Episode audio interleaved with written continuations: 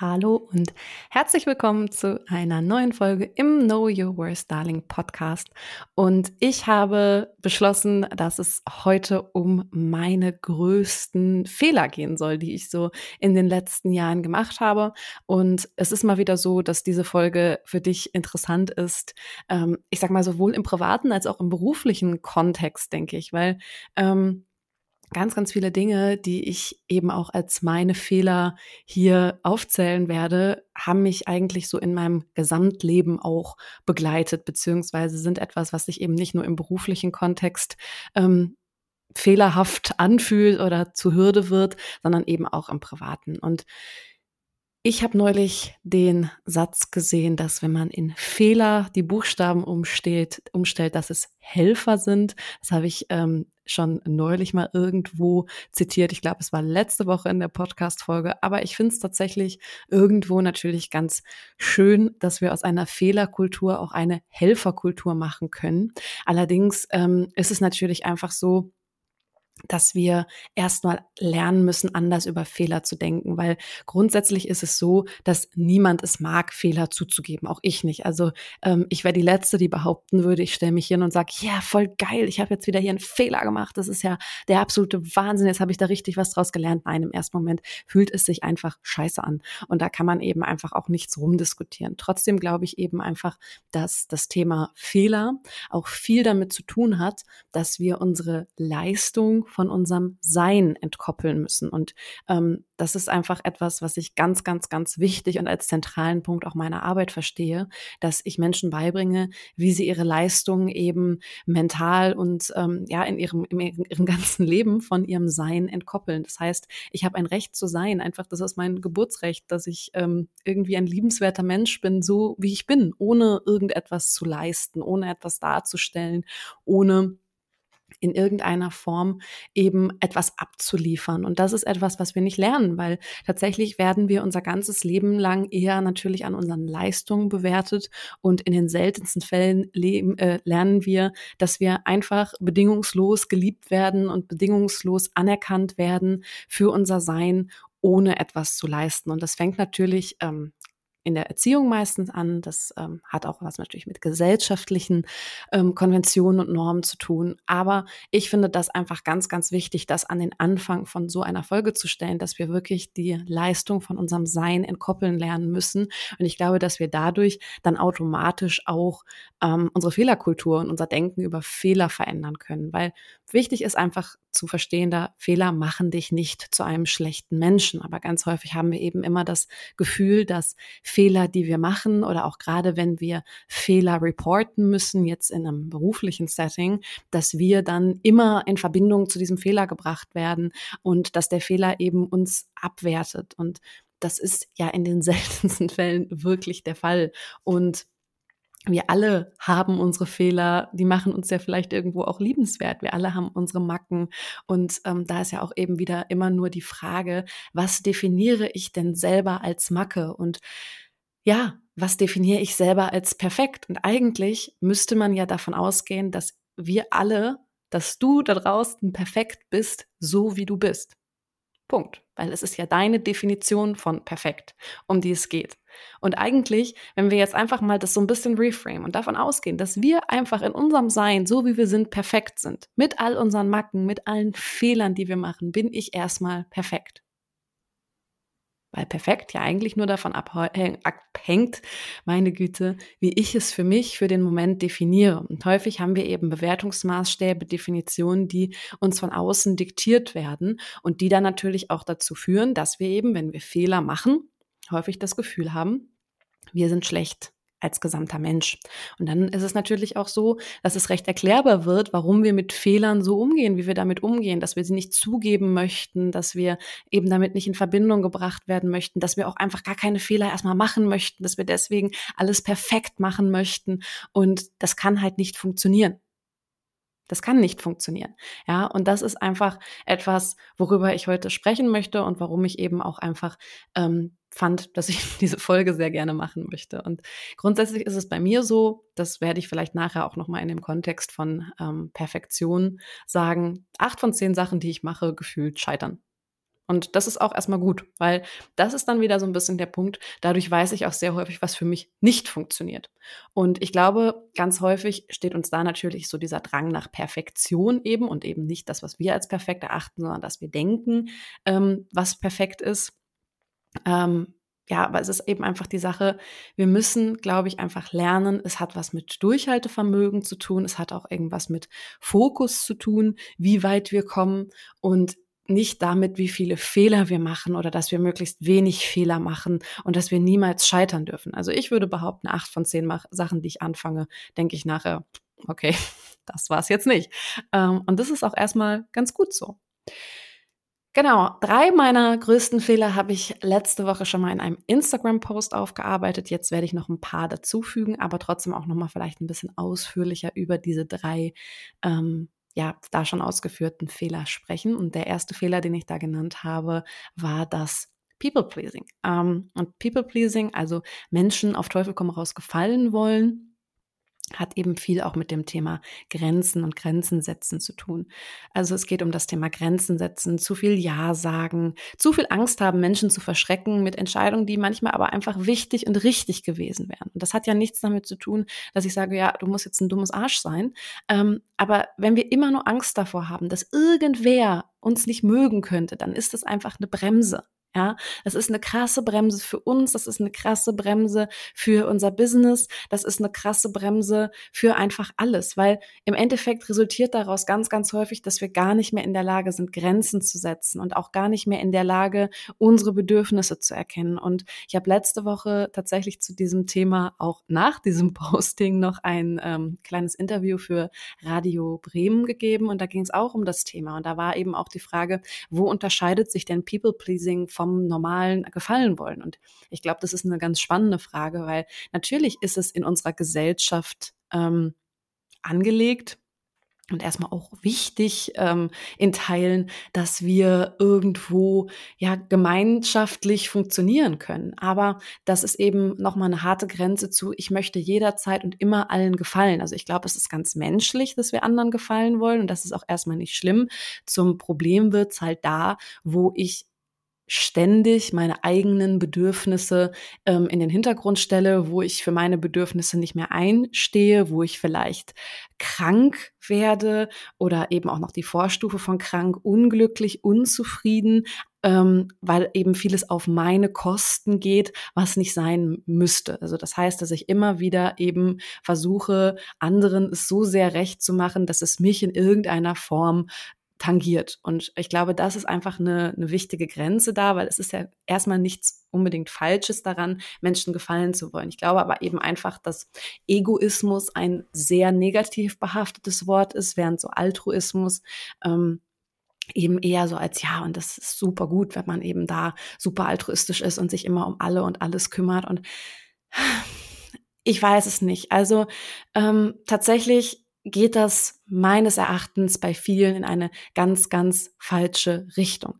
Weil keine Grenzen setzen führt für mich dazu, dass deine Authentizität leidet. Es führt dazu, dass du eben selber gar nicht mehr so richtig weißt, was sind denn meine Bedürfnisse. Und das gibt dann einfach wirklich in allen Fällen, die ich bisher kennengelernt habe, eine totale Abwärtsspirale. Genauso bei mir.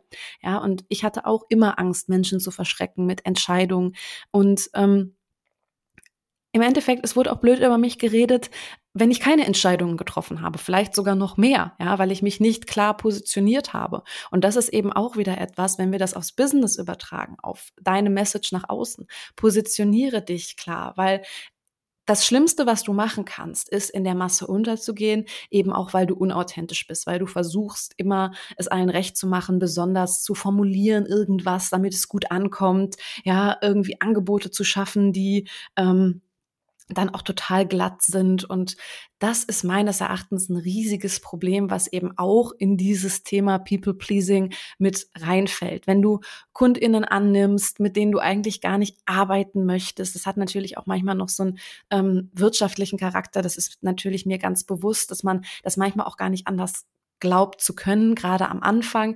Aber ich kann dir sagen, dass auch in diesem Kontext es teilweise so viel mehr, mehr Energie zieht, dann solche Leute anzunehmen, als es quasi den Return on Invest gibt, dass die dir irgendwie ähm, eine bestimmte Summe gezahlt haben. Also das ist eben auch meine Erfahrung und da ist eben auch wieder das Thema Grenzen setzen so wichtig. Ich sehe so häufig ähm, auch bei Leuten, die sich im Bereich Coaching, Dienstleistung selber machen, dass die einfach keine Grenzen setzen, dass die einfach aufgrund von eigener Unsicherheit, die total normal ist, aber mh, hm, dieses ständige Hinterfragen von bin ich gut genug und leiste ich hier genug, dann eben auch so in so ein Overdelivern reingehen und auch hier wieder, es ist nicht schwarz und weiß, ja. Ich sag auch immer, klar, du musst am Anfang vielleicht einen Tacken mehr leisten, ähm, um Leute zu überzeugen, um wirklich einmal richtig reinzuhauen, Gas zu geben, dass du die perfekten Ergebnisse erreichst. Aber wenn du immer nur overdeliverst, weil du das Gefühl hast, du gibst sonst zu wenig, du bist deinen Preis nicht wert,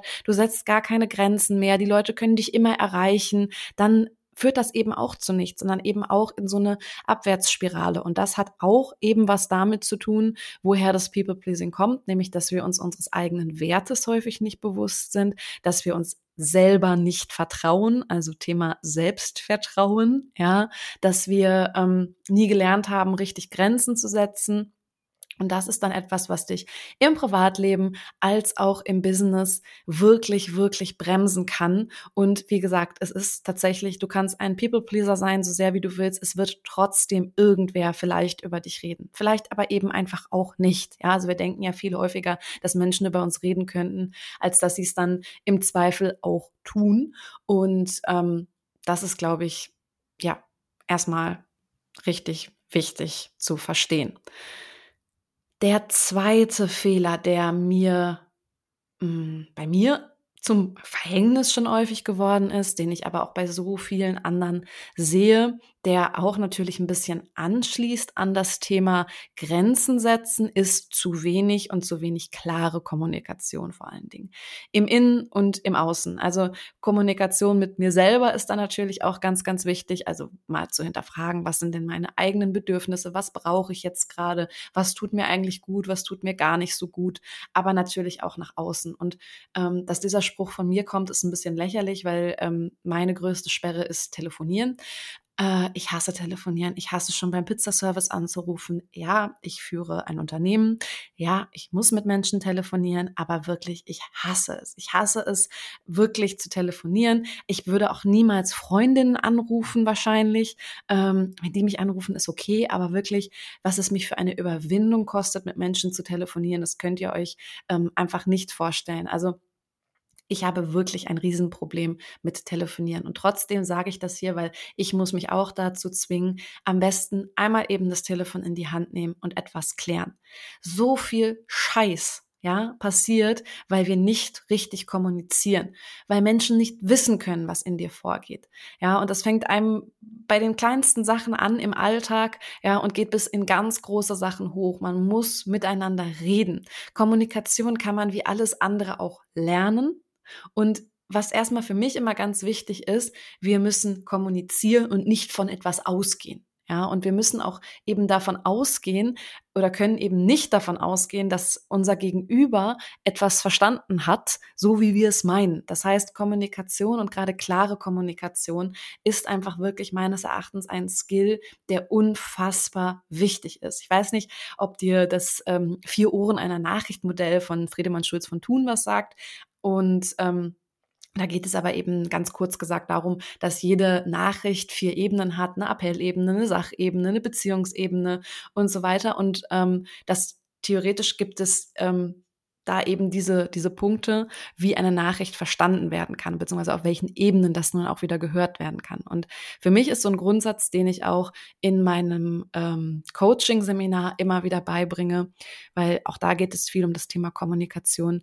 Du kannst niemals sagen, was du denkst, weil alleine der Prozess vom Denken zum Sagen ist ein Umwandlungsprozess und du wirst niemals genau ausdrücken können, was du denkst. Und genauso wird eine andere Person niemals hören, was du sagst. Also so dieses, ich habe etwas mit meinen eigenen Ohren gehört. Ja, es ist aber immer gefärbt von einem Erleben, von Erfahrungen, die du schon gemacht hast und von Dingen, die eben gerade auch viel auf dieser Beziehungsebene, wenn wir bei diesem Schulz von Thun Modell bleiben, bei dir ankommen. Ja, das heißt, alles, was du sagst, ist schon immer von einem Umwandlungsprozess, der nie eins zu eins ablaufen kann. Du kannst niemals hundertprozentig ausdrücken, was du denkst.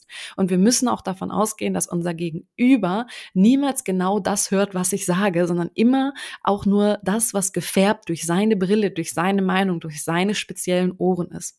Und das ist einfach alleine mit zu setzen. Wie meinst du das denn gerade? Zu klären. Und das ist so einer meiner absoluten Lieblingssätze. Wie meinst du das denn gerade? Oder wie war das gemeint? Ich habe das nicht ganz verstanden. Kannst du mir das nochmal erklären? Ja, also mh, mm, das sind so Kleinigkeiten, aber versuch Kommunikation ernst zu nehmen. Versuch dich rückzuversichern. Versuch eben selber auch bei dir so ein bisschen deinen blinden Fleck immer mal wieder zu hinterfragen und davon auszugehen, dass auch alles, was bei dir ankommt, gefärbt wird durch etwas, was du schon mal erlebt hast, etwas, was für dich schon mal relevant war, eine Schublade, in die dein Gehirn das Ganze in Millisekunden einordnet. Und das ist einfach etwas, weshalb ich finde, wir müssen viel mehr Wert auf das Erlernen von guter, wertschätzender Kommunikation äh, äh, legen und sowieso viel mehr anfangen zu kommunizieren. Wir kommunizieren zwar den ganzen Tag, wir hängen ständig vor WhatsApp und so weiter, aber eigentlich kommunizieren wir inhaltlich sehr häufig zu wenig. Wir gehen viel zu sehr davon aus, dass irgendwie unser Gegenüber schon weiß, was in uns vorgeht, was wir meinen könnten. Und selbst wenn wir sagen, weiß eigentlich unser Gegenüber immer noch nicht so ganz, was wir meinen, sondern immer nur das, was uns gegenüber denkt, was wir meinen. Das war jetzt hier sehr philosophisch und sehr viele Ebenen, aber ich hoffe, du kannst mir folgen. Stellt mir zu sowas auch gerne Rückfragen. Das ist eins meiner absoluten Herzens- und Lieblingsthemen. Mm. Und ähm, ich finde es so, so, so wichtig. Und tatsächlich ist es deswegen auch bei mir im Coaching so, dass ähm, wir eben auch gerade in der Ebene von Markenaufbau ganz, ganz viel über Kommunikation, Kommunikationstechniken und so weiter reden, weil es ist halt so, so wichtig, dass wir da auch die Grundlagen verstanden haben, um uns mit anderen zu verständigen. Der dritte Fehler, den ich auch schon in dem Posting genannt habe, ist so ein bisschen mein größter Fehler. Ich muss alles alleine schaffen. Ja, ein richtig toller Glaubenssatz, ähm, an dem ich auch immer noch arbeite. Und das hat super viele Ebenen auch wieder gehabt. Also das ist ähm, eine Verantwortungsebene, zu der komme ich später nochmal, aber ich hatte schon sehr, sehr häufig das Gefühl, jo, ich muss mich um alles alleine kümmern. Und ich weiß auch, wo das bei mir begründet liegt und das habe ich auch alles für mich aufgearbeitet. Und ähm, da hat aber auch wieder ganz, ganz viel reingespielt, so ein Thema wie eben das Netzwerken, ähm, dass ich dachte, das liegt mir nicht. Und ich dachte halt immer so ein bisschen, dass es ähm, wahrscheinlich auch niemanden gibt, der mir helfen kann und will, weil ich muss ja alles alleine schaffen. Und das ist ein riesiger Fehler. Und ich wollte natürlich auch niemandem auf den Sack gehen. Und das ist auch wieder etwas, was mit diesem People-Pleasing zu tun hat. Ja, ich kann doch jetzt nicht irgendwie anderen Leuten auf den, auf den Keks gehen und denen mit meinen äh, Problemen und Sachen hier auch noch ankommen und mir von denen auch noch erwarten, dass die mir jetzt helfen. Das ist Quatsch, weil gerade im Netzwerken geht es natürlich darum, dass das Ganze äh, reverse läuft, vice versa läuft. Das heißt, dass ich natürlich nicht nur von anderen profitiere, aber dass andere auch von ähm, mir profitieren. Und da haben Netzwerke natürlich eine riesige Kraft, aber das hat auch wieder viel mit Selbstvertrauen und Selbstsicherheit zu tun, weil wenn ich die ganze Zeit das Gefühl habe, ich kann vielleicht in so einem Netzwerk ja gar nichts einbringen, weil ich bin ja so ein kleines Licht, ja, dann ist das nochmal eine ganz andere Ebene von diesem Glaubenssatz, ich muss alles alleine schaffen, weil vielleicht steckt da auch so ein bisschen hinter, ähm, ich mag auch gar nicht nach draußen gehen und eingestehen, auch noch vor anderen, dass ich vielleicht Angst habe vor Dingen oder Dinge nicht kann, weil ich fühle mich ja auch so, ähm, dass ich eh schon viel zu wenig weiß und kann und das dann noch vor anderen zugeben und dann kann ich ja auch nicht zu denen gehen, weil ich kann denen ja gar nichts zurückgeben. Also das ist definitiv ähm, ein Punkt, der hier auch mit der Selbstsicherheit zu tun hat und Tatsächlich ist der Glaubenssatz, ich muss alles alleine schaffen, ein riesiger Fehler und ein riesiges Mindset-Monster, was ich dir nur mit auf den Weg geben kann, ähm, was man definitiv hinter sich lassen sollte, weil ich profitiere tagtäglich von anderen durch andere, habe Menschen, die ich anrufen kann, wenn ich nicht weiterkomme. Und ich fühle mich super, weil im Endeffekt weiß ich ganz genau, ich kann denen auch ganz, ganz viel zurückgeben und die profitieren auch wieder ganz viel von mir. Und das ähm, Netzwerken fängt, fängt ja im Kleinen an. Ne? Es fängt im Kleinen an und ähm, muss ja nicht immer gleich, dass du ja Menschen dir suchst, wo du das Gefühl hast, die können mir alleine jetzt alle Türen öffnen, sondern fang einfach erstmal an, die Augen offen zu halten und überhaupt dich zu trauen, mit Menschen auch über deine Themen, über deine Probleme zu reden und hab eben nicht dieses Gefühl von, ah, ich muss das alles alleine schaffen. Ich glaube, dass das tatsächlich auch was mit dem zu tun hat, wie gerade wir Frauen erzogen sind, beziehungsweise was von uns erwartet wird. Ja, jetzt rede ich natürlich ähm, auch wie so viele über dieses Thema Sisterhood Wound, das könnt ihr einfach mal googeln. Aber es ist tatsächlich nochmal so, dass an uns Frauen häufig Ansprüche erhoben werden, ja, die einfach krass sind, die einfach auch in den letzten Jahrzehnten, obwohl sich super vieles natürlich, was Gleichberechtigung angeht und so weiter, schon zum Positiven entwickelt hat.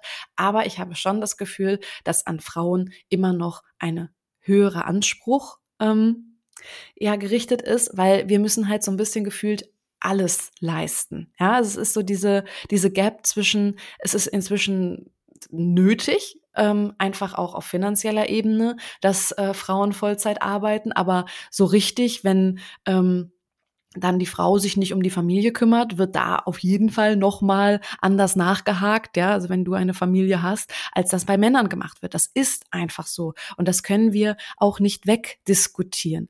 Und es gibt eben auch diesen strukturellen Grund, den ich hinterfragen muss, dass uns Frauen natürlich auch immer noch eingeredet wird, ähm, ja, Frauen miteinander, das klappt ja eh nicht und ähm, ja, und das ist ja immer dann auch irgendwie Zickenkrieg und das sind ja ähm, sind ja Grundsätze beziehungsweise Überzeugungen, die zumindest an mich auch ganz, ganz lange rangetragen wurden, auch zum Teil unterschwellig. Ah, das ist aber schön, dass ihr euch unter so vielen Frauen gut versteht und ne, es geht da viel mehr noch auch, glaube ich, um so eine Neidkultur. Ich sehe das ganz, ganz häufig auch.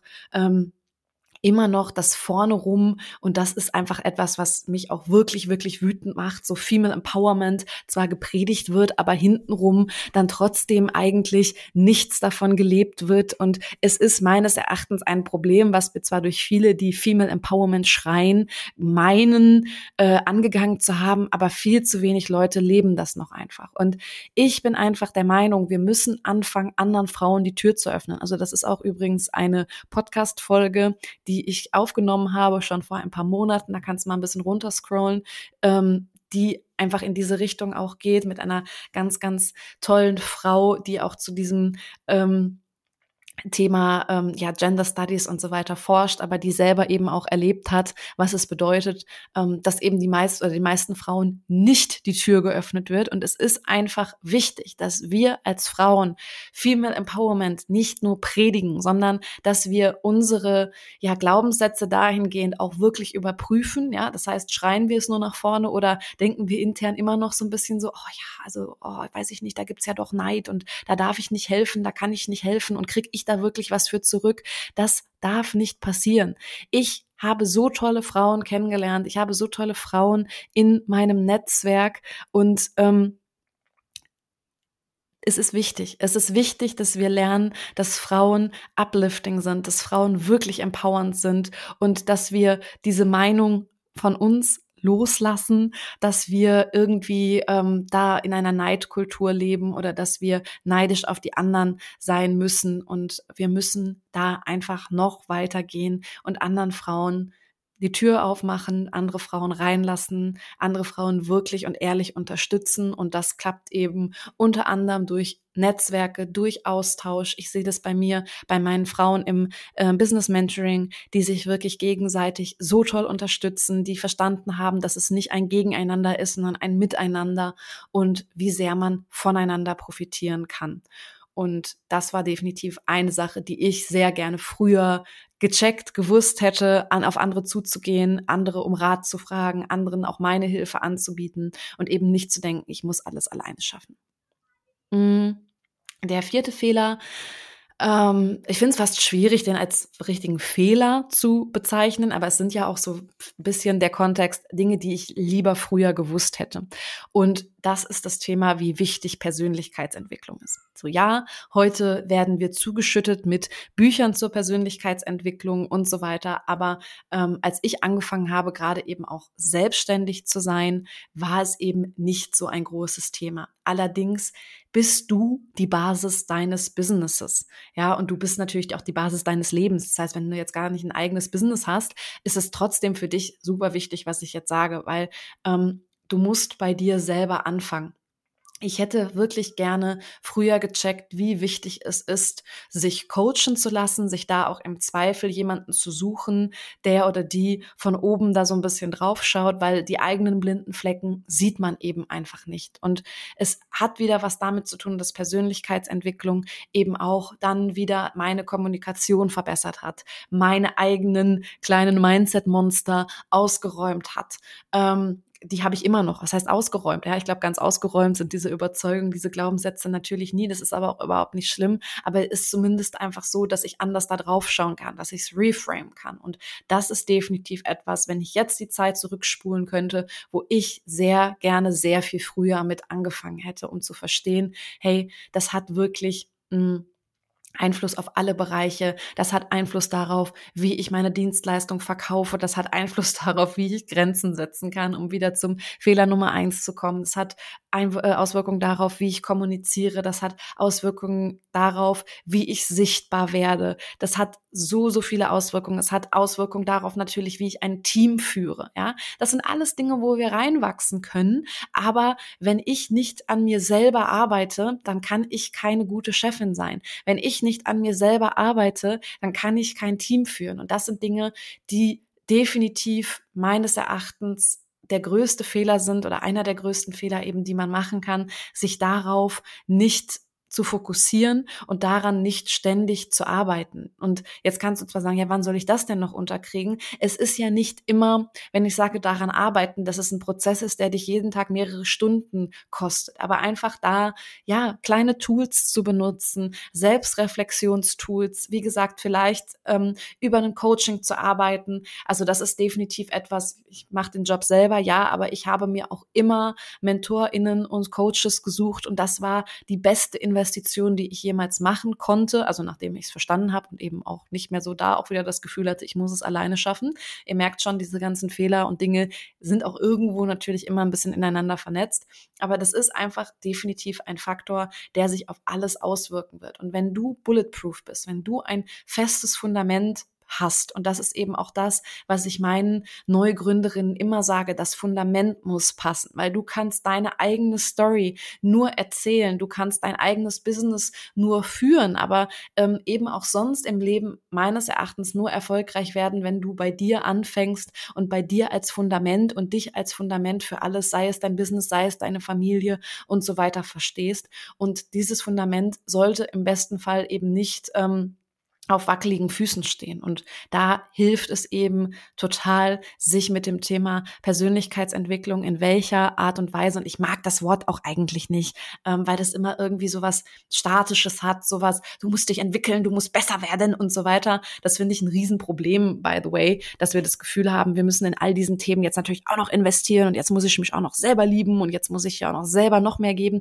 Das meine ich damit nicht. Aber es fängt bei den kleinen Dingen an. Es geht nicht darum, dich ständig zu optimieren optimieren. Es geht eher ins Gegenteil. Es geht darum, mal zurückzutreten und bei dir selber zu gucken. Also Persönlichkeitsentwicklung ist für mich eigentlich ähm, so ein blödes Wort, weil es wieder so ein bisschen suggeriert, ich muss mich entwickeln, so wie ich bin, bin ich nicht gut genug, sondern es geht eigentlich wieder darum, zwei Schritte zurückzutreten und darüber zu lernen, dass ich, und das war der erste Punkt, den ich genannt habe, wertvoll bin, einfach dadurch, dass ich bin ohne irgendetwas zu leisten.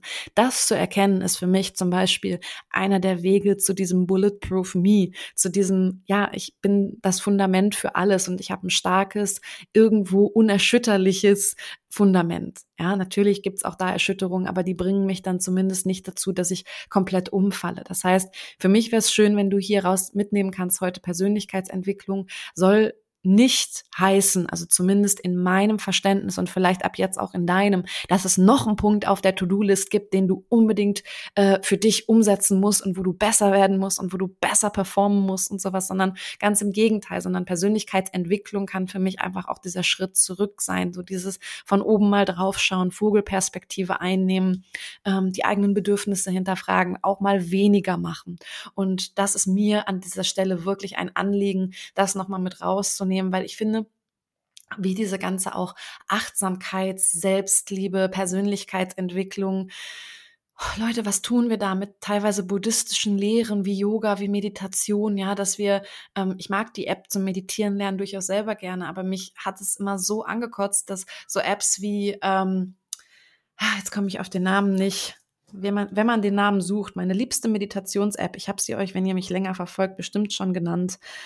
Headspace, jetzt genau. Aber wenn es da dann irgendwelche Rewards und Points gibt und Abzeichen dafür, dass du meditiert hast, das geht alles in eine Richtung, ja, die kann motivierend sein, die kann aber auch schnell dazu führen, dass das ganze Thema ruhiger werden, runterkommen, auch nur etwas ist, wo ich das Gefühl habe, okay, ich muss es noch härter probieren. Und ähm, ich hatte neulich eine Kundin, der wurde dann gesagt, ja, mach doch mal Yoga, um so ein bisschen runterzukommen. Und das funktioniert nicht. Wenn ich schon auf einem Level bin, total überpace, dann versuche ich Yoga zu machen und habe aber das Gefühl, hey, ja, ich bin die Einzige, der Yoga nichts bringt, ich bin ein schlechter Mensch, ja, und dann geht das alles in eine völlig falsche Richtung. Dann ist Persönlichkeitsentwicklung und Anti-Stress Stress, Arbeit und so weiter etwas, was wirklich darin endet, dass wir noch von Termin zu Termin hetzen und noch Yoga versuchen reinzuquetschen und uns wundern, warum wir so scheiße sind, dass es bei uns nicht klappt. Und das ist tatsächlich einfach super wichtig zu verstehen. Persönlichkeitsentwicklung heißt nicht, du musst in irgendwas, in irgendetwas besser werden, sondern du musst oder du darfst auch einfach erstmal weicher werden in Dingen, weniger machen. Und das bringt mich auch zum nächsten Punkt. Ich glaube, das ist Fehler Nummer fünf. Äh, Wasser predigen und Wein saufen. Ich schaffe das schon alles. Ja, aber auch ich bin nicht Superwoman und du wahrscheinlich auch nicht und äh, du bist wahrscheinlich auch nicht Superman, je nachdem, als wer du zuhörst. Aber das ist auch gerade für meine Coaches da draußen, glaube ich, ganz, ganz wichtig. Ähm, wir sind häufig so gefangen in diesem Thema, uns um andere zu kümmern, uns ähm, ja Gedanken zu machen. Aber ich will da auch gar nicht so weit drauf rumhacken, weil es natürlich anschließt an die anderen Themen. Aber wir können immer nur so viel geben, wie wir auch selber im Akku haben. Und ich habe mich häufig total übernommen. Äh, ich habe häufig das Gefühl gehabt, so ja, ja, also das ist total wichtig, dass man das alles macht und darauf achtet, aber ich schaffe das auch so. Ich brauche das alles nicht für mich. Und ähm, nee, man braucht das nicht alles für sich, aber es geht darum, seine eigene Balance zu finden. Und das ist natürlich das, was ich auch an meine Coaches weitergebe. Es geht nicht darum, dass du einen Punkteplan abarbeitest, der ähm, dann irgendwie dazu führt, dass du alles äh, perfekt machst, sondern es geht natürlich darum, deine ein, eigene Routine, deine eigene Balance zu finden. Aber ganz, ganz wichtig, fang bei dir selber an. Und da sind wir wieder beim Thema Persönlichkeitsentwicklung, Fundament. Aber ich wollte das bewusst als ein, eigenen Punkt nochmal hier einbringen, denn es gilt auch für dich, was man so predigt oder was du vielleicht auch anderen predigst der Fehler Nummer 6, wenn ich nicht falsch gezählt habe, zu perfektionistisch sein. Andere machen Sachen vielleicht nicht so, wie du sie machen würdest. Das kann sein. Das hat auch was mit Verantwortung abgeben können zu tun. Ähm, zu perfektionistisch an Sachen reingehen. Du musst erst den perfekten Plan haben, wie deine Content-Strategie aussieht für deine Selbstständigkeit, auf welchem Kanal du sichtbar werden willst, auf welchen Kanälen du dann was wie erreichst, wo sind meine perfekten Kundinnen, ähm, auch andere Sachen. Du möchtest mit einem Projekt rausgehen, du möchtest dich auf ein Projekt bewerben, auf einen neuen Job bewerben und du schiebst das einfach vor dir her, weil es ist immer noch nicht perfekt genug. Die Bewerbung ist nicht perfekt, dein Pitch ist nicht perfekt, deine Produkt ist noch nicht perfekt und der Punkt ist einfach der, wir müssen manchmal einfach erstmal starten. Und das war eins meiner größten Learnings. Ich bin super perfektionistisch an einige Sachen rangegangen und es hat mich einfach extrem begrenzt. Und ja, inzwischen kann ich ganz offen sagen, dass viele Dinge von denen, die ich ausprobiere, erstmal scheitern. Aber für mich ist das wesentlich weniger bremsend und begrenzend als das, was ich gemacht habe vorher oder früher, wenn ich einfach versucht habe, alles erstmal perfekt zu haben. Es musste ähm, wenn ich das heute übertragen würde, es hätte jedes Video perfekt ausgeleuchtet sein müssen. Es hätte jede Insta-Story, die ich mache, 15 Mal aufgenommen werden müssen. Und das ist einfach eine wahnsinnige Bremse. Es hätte einfach jedes Kurskonzept, was in den Studios angeboten wird, erstmal komplett ausgereift werden müssen. Und ich kann dir sagen, dass eben auch gerade in dem Setting von meinen Unternehmen so häufig aufgefallen ist, dass man es am Anfang sowieso nicht perfekt machen kann. Dass du sowieso nicht wissen kannst, was jetzt perfekt ankommt kommt, was eben andere als perfekt ansehen. Da sind wir auch wieder bei dem Punkt von Anfang. Es ist ja eh immer das, was wir glauben, was perfekt ist. Aber das ist ja auch wieder irgendwo ähm, eine ganz schön überhebliche Schiene zu glauben, dass du wüsstest, wann es perfekt ist. Das ist ja auch, wenn wir das mal reframe, kannst du doch gar nicht wissen. Ja, du kannst ja immer nur erstmal schauen für dich, wie setze ich selber meinen Maßstab und ist es nicht vielleicht okay, einfach erstmal auch loszugehen und nicht darauf zu warten, dass irgendwann dann die Zeit kommt, wo man das alles dann umsetzen kann, wo es dann perfekt ist, wo der richtige Zeitpunkt ist, wo alles perfekt ausgeleuchtet, wunderschön, jeder Zeilenabstand stimmt. Da kannst du noch 15 Mal irgendwo rumfriemeln und wahrscheinlich wird dieser Punkt, dass du wirklich sagst, es ist perfekt, niemals kommen. Es reicht doch einfach, wenn du erstmal zufrieden bist. Und wenn du erstmal auch zufrieden damit bist, wie vielleicht irgendwer anders, den du im Team hast, mit dem du zusammenarbeitest, aber vielleicht auch deine PartnerInnen, wie die etwas machen. Weil andere müssen es nicht so machen wie du. Wir können unsere Persönlichkeit nicht transplantieren, auch wenn wir das häufig wollen, um ein Gefühl von Kontrolle zu haben in einer Welt, die uns häufig so unkontrollierbar erscheint. Aber es ist einfach No need for perfection. In den wenigsten Bereichen. Also vielleicht, wenn du Gehirnchirurgin bist. Dann ja. Dann sollte es vielleicht perfekt sein. Aber in den meisten Fällen sehe ich und habe es auch bei mir selber gesehen, dass Perfektionismus eine der größten Bremsen ist. Der siebte Fehler grundsätzlich erstmal nicht davon ausgehen, dass etwas gegen dich gerichtet ist. Das ist auch ganz häufig etwas, wo man stark zurücktreten muss, weil es ein ganz emotionales Thema ist. Aber ich habe für mich gelernt, dass es ein Fehler ist, wenn ich immer grundsätzlich erstmal das Gefühl habe, irgendetwas, was gesagt wird, was geäußert wird, ist gegen mich als Person gerichtet. Manchmal ist man auch einfach eine Projektionsfläche eine Projektionsfläche für Ärger, für Wut, ähm, die sich bei Menschen angestaut hat. Und das passiert in den verschiedensten Kontexten, das passiert in der Partnerschaft, das passiert aber eben gerade auch äh, in Teams, ja, ähm, auf der Arbeit, bei mir als Chefin und ganz, ganz häufig, und das hat auch wieder was damit zu tun, dass man sein Tun von seinem Sein entkoppeln sollte, ist es so, dass wir lernen müssen, dass andere vielleicht gar nicht irgendwas grundsätzlich gegen uns haben, sondern vielleicht gegen etwas, was wir gesagt haben, wie wir gehandelt haben und dass uns das nicht automatisch zum schlechten Menschen macht. Und das ist ein Fehler von mir und das ist aber auch immer noch eine Wahnsinnsherausforderung. Also je emotionaler so ein Setting aufgeladen ist, desto größer ist natürlich die Herausforderung und ich glaube, es ist fast unmöglich, das immer zu schaffen, aber für mich hat das eine Wahnsinnsveränderung bedeutet und war eine Wahnsinnshilfe, das entkoppeln zu können. Dass etwas, was über mich gesagt wird, vielleicht auch zu mir gesagt wird, was andere an mir scheiße finden oder etwas, was eben äh, überhaupt mal geäußert wird, das hat ja auch so verschiedene Dimensionen, erstmal per se nicht gegen mich gerichtet ist. Also das hat einmal diese Dimension von, ähm, nehmen wir jetzt ein ganz plakatives Beispiel, äh, ne, das ist immer auch in so Kommunikationsbüchern, aber das ist eben dann so sehr runtergebrochen.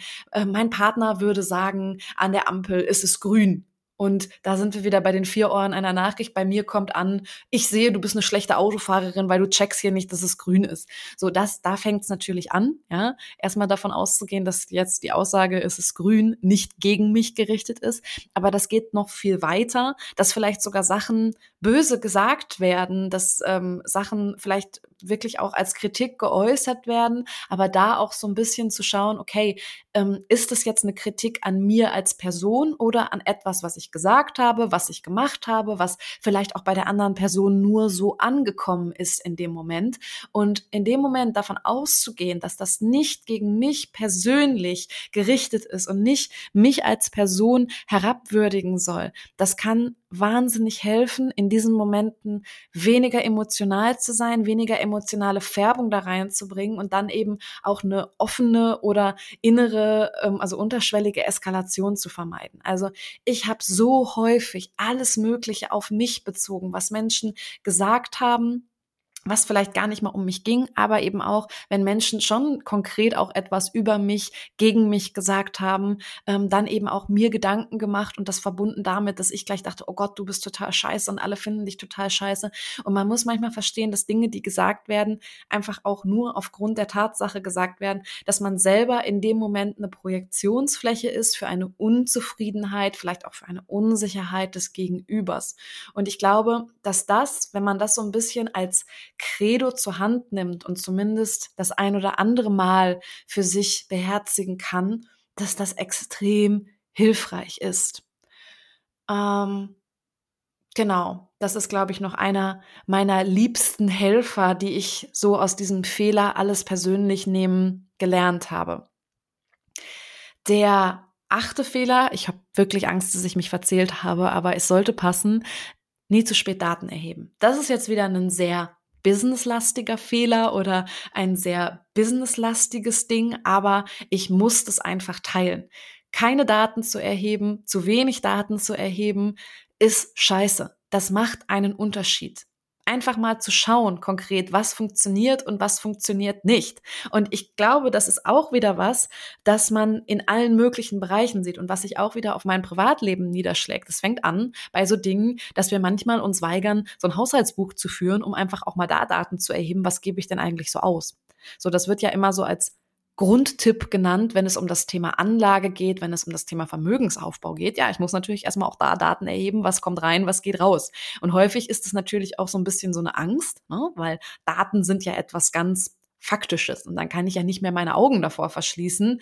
Ähm, dass äh, irgendwas vielleicht auch nicht so geil läuft oder dass irgendwas vielleicht einfach auch schlechter ist, als ich es mir gerade ausmale. Ich glaube, dass, wie gesagt, da auch teilweise eine Angst hintersteckt, dass wir nicht so Lust haben, Daten zu erheben. Manchmal ist es aber auch einfach Faulheit oder so dieses Thema, ach nee, das brauche ich nicht, ach nee, das kann ich nicht. Aber gerade im Business bitte mach nicht diesen Fehler, keine Daten zu erheben. Das fängt an damit, dass man einfach sich die Performance, ich sag mal, seiner Instagram-Postings angucken kann. Ja, also es gibt halt die verschiedensten KPIs, die ich mir alleine in den Dashboards der verschiedenen Plattformen angucken kann, sei es eben von Google, sei es von Instagram oder eben dem gesamten Meta-Konzern.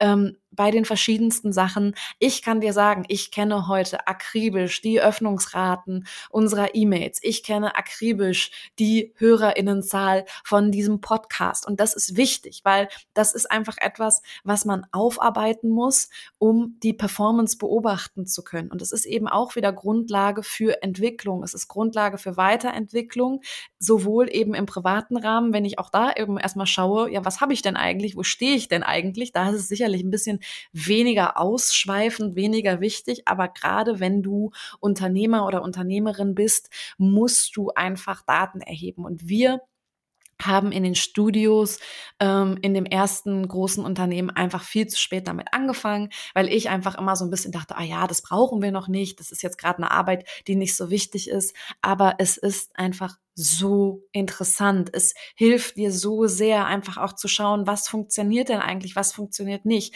was war gut, was war nicht so gut. Alleine mal eben zu gucken, welche Content-Formate funktionieren gut, ja, und das nicht nur nach Gefühl zu machen. Ähm, da auch mal tiefer reinzugehen, zu gucken, wen, welche Zielgruppe trifft es denn einfach, was kann ich verbessern, was hat gut eben geklappt? Wo gibt's irgendwie auch noch Optimierungspotenzial? Wenn ich mir die Öffnungsraten unserer E-Mails angucke, kann ich sehen, ha, okay, da passiert offensichtlich irgendwas, was so nicht sein soll. Okay, können wir mal hingehen und uns das technisch anschauen, ja? Man kann ähm, AB-Tests machen, also zwei Sachen mal gegeneinander testen. Ach, es gibt so viele, also du merkst schon, es ist für mich ein total spannendes Thema und ich liebe inzwischen Daten und Fakten. Und ich bin wirklich eher ein Mensch, der super kreativ ist, der auch eher intuitiv arbeitet. Aber tatsächlich Datenerhebung ich liebe Daten. Und vielleicht solltest du Daten eben auch lieben und nicht denken, oh nee, brauche ich nicht, oh nee, ist mir zu kompliziert, oh nee, äh, das kommt später. Versuch wirklich da einen Überblick zu haben, gerade eben auch, wenn du Marketing machst, wenn du vielleicht irgendwann auch da ins Performance Marketing, also ins bezahlte Marketing reingehen willst, du musst Daten erheben und einfach auch wissen, wie du Daten ausliest. Und das ist eben auch etwas, was ich meinen Kundinnen deswegen immer, immer mit auf den Weg gebe, wie sie das machen, welche Tabellen dafür geeignet sind, wie sie das auslesen können, was ist da wichtig, was ist da nicht wichtig, weil für mich war es einer der größten Fehler, das zu spät angefangen zu haben. Da habe ich sehr, sehr viel Potenzial liegen gelassen. Definitiv. Äh, Fehler Nummer neun. Definiere Erfolg für dich weil wir sind immer so wahnsinnig zielfokussiert. Und es gibt so einen Spruch, der sagt so ein bisschen, wenn du an deinem Ziel angekommen bist, ist 50 Prozent geiler als jetzt und 50 Prozent immer noch scheiße. Und ich weiß gar nicht, wo ich den so genau her habe. Und irgendwie weiß ich manchmal nicht, ob ich den Spruch total demotivierend oder total motivierend finde. Und ich glaube, ich habe mich für mich geeinigt auf motivierend, weil es ist einfach so, wir sind häufig so getrieben davon, dass wir am, am großen Ziel ankommen möchten. Und ich sehe so viele Leute, die, wenn ich sie frage, was ist denn das große Ziel? Was ist denn für dich Erfolg? Das noch gar nicht für sich definiert haben was konkret ist für dich Erfolg? Weil wir müssen so ein bisschen wegkommen, dass wir, glaube ich, so von außen getrieben sind, irgendwie etwas zu glorifizieren, ein Ziel zu glorifizieren, wenn wir es gar nicht mal selber für uns definiert haben, wenn wir gar nicht mal selber so richtig wissen, was definiert denn Erfolg für mich? Wann bin ich denn überhaupt angekommen? Und ähm, was verspreche ich mir vielleicht auch davon, irgendwo anzukommen? Weil das ist ja immer so schön, dass wir uns ähm, ja solche Sachen vor Augen halten, so irgendwie, ja, und wenn ich dann da bin und dann mal zu fragen, ja, was ist denn dann? Was ist denn dann anders? Und was ist vielleicht dann immer noch scheiße? Ja, und ja, der Weg ist das Ziel. Es ist hier heute nicht der Podcast der Kalendersprüche, aber ich finde es so, so wichtig, weil so viele Leute vergessen es einfach, egal in welchem Kontext, für sich einfach mal zu definieren, wann bin ich denn erfolgreich? Wann hat denn etwas für mich gut geklappt? Wann bin ich denn für mich angekommen? Und ist es überhaupt wichtig oder ist es vielleicht nicht einfach auch schön, dass wir immer neue Treppenstufen erklimmen dürfen? Muss es überhaupt sein, dass wir so ein glorifiziertes Ziel haben? Geht es nicht vielmehr darum, irgendwann eben zurückschauen zu können und sagen zu können, ey, da war so viel Geiles dabei. Kann ich nicht aus dem, wie es jetzt ist, einfach das Perfekte ziehen? Jetzt zu sehen, was ist jetzt schön, ja, und was kann vielleicht einfach noch ein bisschen schöner werden? Das ist vielleicht nochmal mein mh, hm, kleine ja, mein, mein kleines Anliegen an dich, dass du vielleicht darüber wirklich mal nachdenkst, das für dich zu definieren und das für dich auch hier an dieser Stelle zu hinterfragen. Und ähm, das ist ja für mich ein ganz, ganz großes Anliegen, was ich hoffe, was du hier heute mitnimmst. Neun Fehler neun Fehler, die ich heute in diesem Podcast in ja, einer Dreiviertelstunde für dich aufgezählt habe, die ähm, mich begleitet haben und wo ich wirklich sagen kann, diese Fehler ähm, hätte ich nicht machen müssen, waren auch in den Momenten vielleicht nicht immer geil, waren ja auch keine Fehler, die ich jetzt vielleicht einmal konkret gemacht habe. Also da gibt's noch viel, viel mehr sondern eher Fehler, die ich immer wieder gemacht habe, zusammengefasst zu großen Fehlerquellen, wo ich aber heute sagen kann, dass ich wirklich viele Helfer daraus auch habe, dass ich daraus ganz viel mitnehmen konnte. Und vielleicht ist diese Folge ja auch dafür gut, dass du diese Fehler nicht machst oder einfach auch mal überdenkst ähm, und hinschaust, wo diese Fehler bei dir auch auftreten, so dass du schauen kannst, ob du sie loswerden magst. Vielleicht auch nicht. Das ist ja deine freie Entscheidung.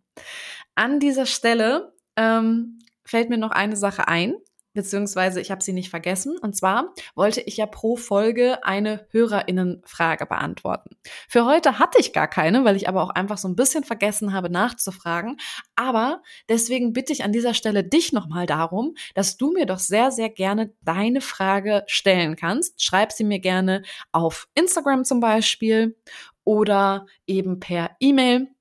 Das wäre wirklich toll. Ich verlinke hier drunter jetzt auch einfach nochmal den Breakfast Club. Das ist nämlich mein wöchentlicher Audio-Newsletter, der immer Samstag kommt und dich samstags beim Frühstück oder auch an jedem anderen Tag natürlich, wenn du es danach erst nachhören möchtest, begleitest, wo ich einfach nochmal ein paar spannende Insights und sehr persönliche Themen auch äh, teile. Und das verlinke ich dir nochmal. Da kannst du mir natürlich dann auch als Abonnent, Abonnentin des Breakfast Clubs immer sehr, sehr gerne schreiben, deine Meinung zur Folge, aber auch deine HörerInnenfrage. Schreib mir ansonsten sehr gerne auf Instagram. Und Tatsächlich habe ich ja heute auch so ein bisschen über mein Coaching gesprochen und dazu möchte ich gerade noch mal zwei Worte verlieren. Und zwar habe ich ja eigentlich und du weißt es aus meinem Fehler Nummer vier müsste es gewesen sein, dass Persönlichkeitsentwicklung jetzt nicht mein Lieblingswort ist, aber ich möchte eben wirklich helfen, dass du dein Potenzial entfalten kannst. Das heißt, wenn du das Gefühl hast, dass du irgendwie festhängst, dass du irgendwo Knotenlösung brauchst im Rahmen privat, ja, um weiterzukommen in deinem Leben, dann bin ich sehr, sehr gerne für dich da. Und ganz besonders gerne bin ich auch noch für dich da, wenn du dich gerade selber selbstständig machst, wenn du dir dein Business aufbauen möchtest oder eben selber auch sagst, ich möchte in diesem beruflichen Kontext im Bereich Personal Branding weiterkommen, eine Personenmarke aufbauen, um zum Beispiel einen anderen Job zu finden, um einen, ähm, ja, ein Weiterkommen da zu generieren, dann schreib mir doch auch einfach mal, mal, denn es kommt noch diesen Sommer mein ganz neues großes Baby. Ja, es werden zwei Programme. Das eine bezieht sich eher auf, ich nenne es jetzt mal Endkundinnen. Das heißt, wenn du eben nicht selbstständig bist und das andere auf Kundinnen, die gerade schon selbstständig sind oder sich selbstständig machen. Und wenn du Lust hast, schreib mich da sehr, sehr gerne mal an. Dann lasse ich dir ganz exklusiv als allererstes die Infos dazu zukommen. Und äh, ich kann hier schon mal kurz ein bisschen spoilern. Es gibt dann für das Programm für dich auch nachher einen ganz speziellen Preis. So viel zur Werbung von mir. Schick mir sehr, sehr gerne für die nächsten Folgen deine Hörerinnenfrage und Trag dich auch sehr gerne ein für den Breakfast Club und wenn du eben Interesse hast, in den nächsten Monaten mit mir zusammenzuarbeiten, schreib mir einfach gerne auf einem meiner beiden Instagram-Kanäle. Ich habe meinen privaten als auch den The Gisela Club Kanal und dann lasse ich dir da alle Infos zukommen und habe natürlich auch nicht nur ein spezielles Goodie für dich. Ich wünsche dir noch einen tollen Tag bei, ja, egal was du heute noch machst. Vielleicht gehst du schlafen, weil es schon spät ist. Vielleicht gehst du jetzt äh, zur Arbeit, was auch immer. Ähm, ich wünsche dir ganz viel Freude dabei und wir hören uns beim nächsten Mal.